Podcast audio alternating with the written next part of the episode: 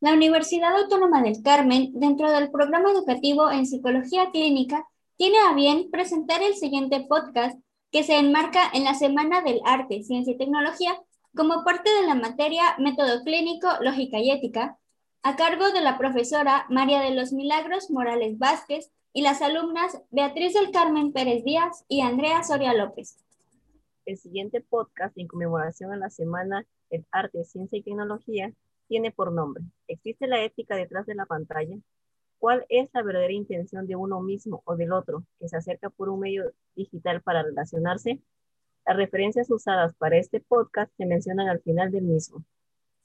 La pandemia ha logrado cambios considerables en la forma de establecer vínculos entre los internautas, por lo cual es importante destacar cómo se traslada la sociedad y su ética a los entornos virtuales, donde el ciberespacio se visualiza ya no como un medio, sino como una realidad en donde se pone en la superficie la ética de quien se encuentra tras la pantalla. Luna en el 2000 nos dice, si se entiende que en la vida en comunidad es esencial la ética para asumir responsabilidad en los actos individuales, entonces en cualquier espacio donde se den estas relaciones interpersonales, se deben aplicar códigos éticos que fomenten esta responsabilidad. Si la libertad que se goza de transitar libremente por Internet es usada para agredir, violentar o traspasar el derecho del otro, deja de estar protegida y se vuelve libertinaje.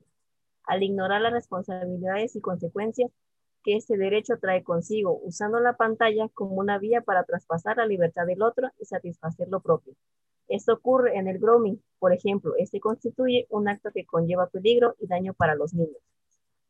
El Instituto Nacional de Tecnologías de la Comunicación, INTECO, define el grooming como el acoso ejercido por un adulto y se refiere a las acciones realizadas deliberadamente para establecer una relación y un control emocional sobre un niño o una niña con el fin de abusar sexualmente del menor.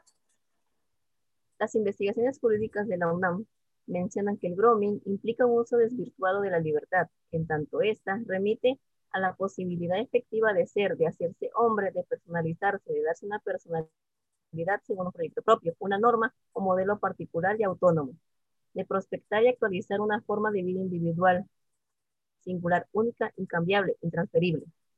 Desde una perspectiva aristotélica, González en el 2012 nos dice que la libertad reconoce a la persona la capacidad para decidir libremente y de manera racional frente a una amplia gama de opciones, previamente ofrecidas, incluso la facultad de actuar según la decisión que haya tomado.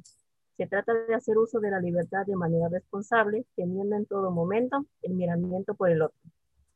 La ética de cada cibernauta se pone en juego al hacer uso de la libertad.